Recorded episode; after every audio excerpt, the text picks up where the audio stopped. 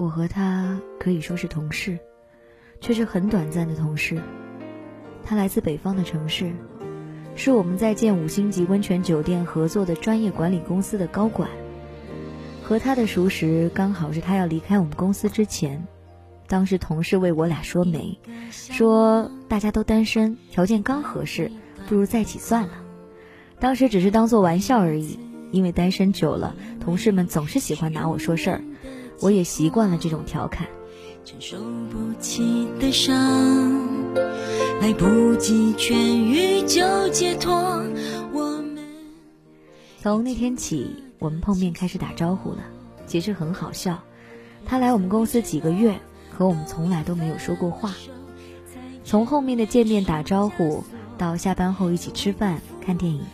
大家相处的很愉快，可就在熟识的时候，因公司工作变动，他却要离开了。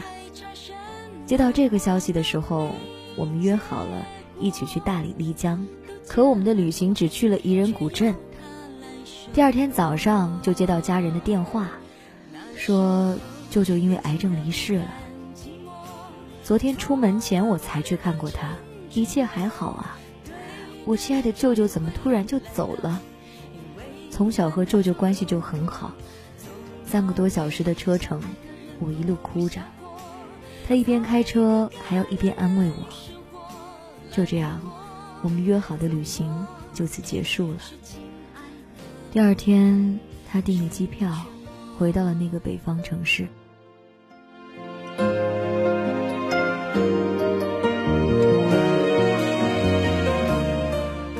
接下来的几天，料理完老舅的后事，才有空给他回了电话。当时他问我在干嘛，我说我在来找你的路上。他说：“真的吗？”我说：“是啊。”就因为这样的玩笑话，我订了第二天去那个城市的机票。可能因为当时各种复杂的心情，不知道该怎么调节，我竟然做了我这辈子最疯狂的事儿，没有目的地的。奔赴一个未知的地方，也许只因为北方有个你吧。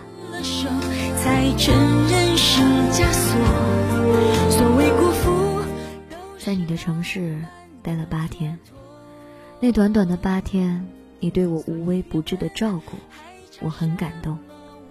我们聊了很多，聊了各自那些失败的感情和经历，也就在那时，我才知道。你还陷在上一段感情的漩涡中无法自拔，你还对你的前任恋恋不舍。我明白了，我们之间其实连感情都算不上，也许只是因为当时的一种冲动和好感，才让我们在一起。记得我要走的头天，你说明天不许哭，你说你害怕送别。第二天，你送我到车站，为我忙前忙后，而我只能站在那里，不知道该干点什么。我们都很难过，车还没开，你就先离开了。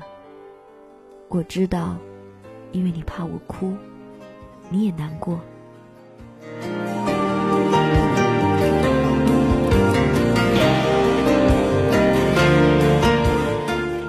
回到属于我的城市。我们也常常联系，我也会在夜晚时常想起你，但我知道你不属于我。我们也聊过这样的话题，我问你有没有想过跟我在一起？你说你问过家人意见，他们都不同意，说是太远，不现实。还有你妹妹见过我，跟你妈妈说了，结果是没相中。这个理由好可笑，我和你妹妹就那么擦身一过，我连她的相貌都没看见，她怎么就看见我了？不爱才是真正的理由。你说你可能还不够那么爱我，这个我接受，因为我们没有感情基础，有的只是那短暂相处的几天。你让我不要因为你而伤心，你说你不值得。你需要时间好好想想。我回了你，你走我不送你，你来，无论多大风雨，我都会去接你。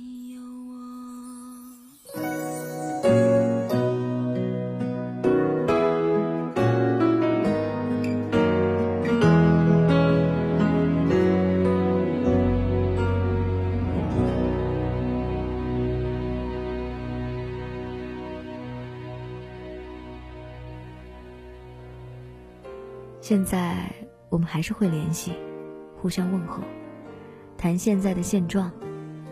只是我不会再留你，因为我知道，我连留你的借口和理由都没有。我只能等，等有一天你想来了，我定会去接你。其实我很累了，我只是习惯了假装坚强，习惯了一个人面对所有。我可以让自己很快乐，很快乐，可是却找不到快乐的源头，只能假装无所谓。但我还是要谢谢你，谢谢你陪我度过了人生中的低谷。我会在远方为你祝福的，我会记得北方有个你，海风。所以别问差什么，我们没结果，都结了果，却由他来收获。那时候年轻的不敢。感谢这位朋友分享他的凡人故事，这是在金宁微社区上面收到的，他叫做星鱼。南方、北方这两个词，好像是很多人心中的痛。因为隔了千山万水，就算是很远，但依旧感谢老天，他让我们遇见。对呀，爱不爱才是终极的理由。